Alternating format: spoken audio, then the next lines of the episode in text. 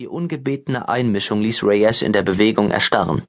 Er riss die Augen auf und brachte seinen Körper wieder ins Gleichgewicht, drehte sich aber nicht um.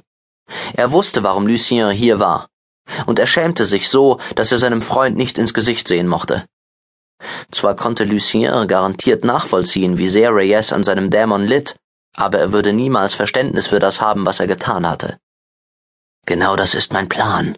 Runterkommen. Geh weg, dann kann ich's schnell erledigen. Du weißt, was ich meine. Lucien war anzuhören, dass er das Ganze kein bisschen komisch fand. Ich muss mit dir reden. Plötzlich lag der Duft taufrischer Rosen in der Luft, so üppig und intensiv in der spätwinterlichen Nacht, dass Reyes hätte schwören können, sich mitten auf einer Frühlingswiese zu befinden.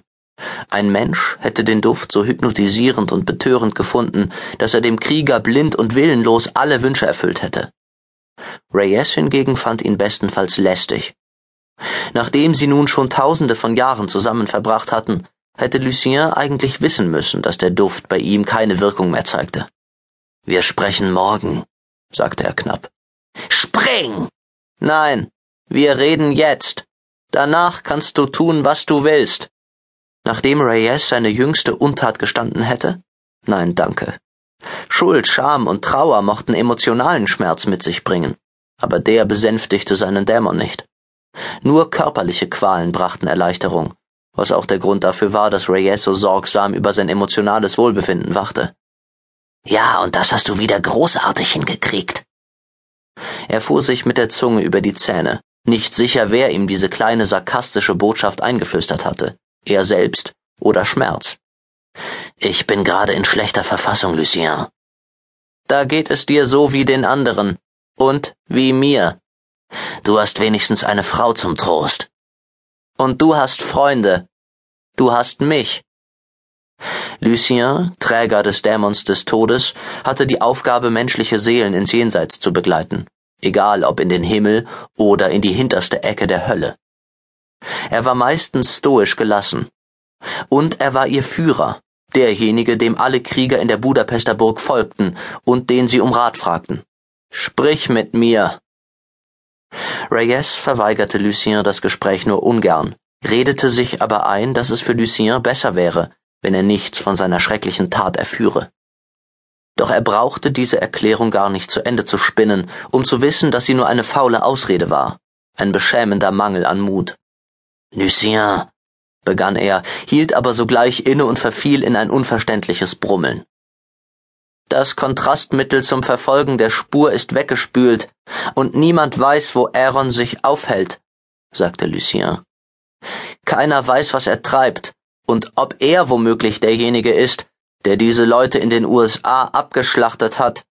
Maddox sagt, er hätte dich unmittelbar nach Aarons Ausbruch aus dem Kerker angerufen, und dann hat mir Sebin erzählt, dass du Rom und den Tempel der Unaussprechlichen überstürzt verlassen hast.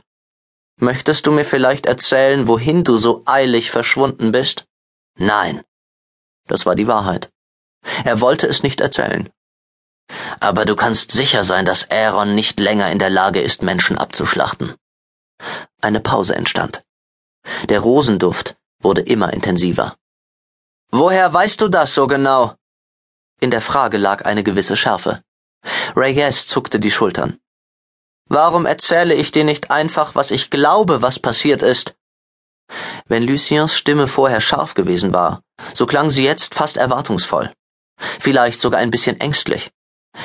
Du hast Aaron verfolgt, in der Hoffnung, das Mädchen damit zu schützen. Das Mädchen? Aaron hatte das Mädchen entführt. Aaron hatte von den neuen Göttern, den Titanen, den Befehl erhalten, das Mädchen umzubringen. Reyes hatte das Mädchen nur einmal kurz angeschaut und hilflos miterleben müssen, wie sie seine intimsten Gedanken gelesen, seine Handlungen beeinflusst und ihn in einen liebeskranken Idioten verwandelt hatte. Mit nur einem einzigen Blick hatte sie sein Leben verändert, nicht unbedingt zum Guten. Und doch ging es ihm unglaublich auf die Nerven, dass Lucien sie jetzt nicht bei ihrem Namen nannte.